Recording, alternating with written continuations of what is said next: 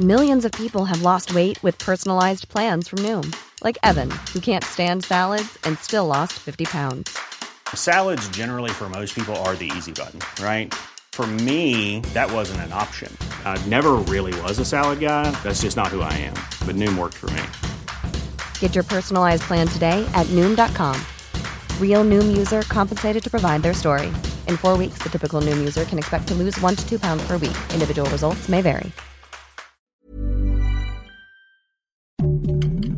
Heraldo Podcast, un lugar para tus oídos. Noticias del Heraldo de México.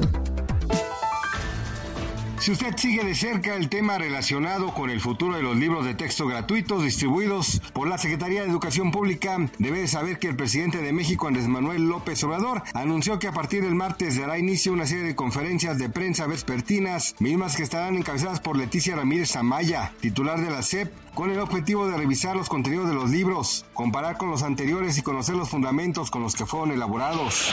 Esa mañana se registró una explosión presuntamente por acumulación de gas en un domicilio ubicado en el municipio de Nezahualcóyotl en el Estado de México. De acuerdo con los primeros reportes, al menos tres personas resultaron heridas. Entre ellos se encuentra un hombre de aproximadamente 58 años, una mujer de 54 y un joven de 18. De inmediato los servicios de emergencia acudieron al lugar del siniestro y trasladaron a los afectados al hospital más cercano.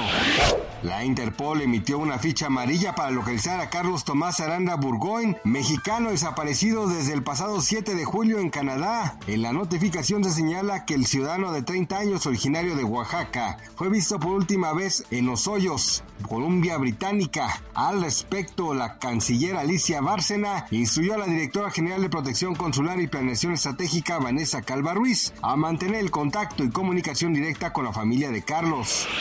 El Servicio de Administración Tributaria desmintió el supuesto aviso de robo de datos personales de su portal. Esto después de que circulara por WhatsApp una publicación apócrifa. El órgano administrativo advirtió a los usuarios cuidarse ante la desinformación y afirmaron que la seguridad de los sistemas tecnológicos del SAT garantizan la salvaguarda de la información de los contribuyentes. Gracias por escucharnos, les informó José Alberto García. Noticias del Heraldo de México.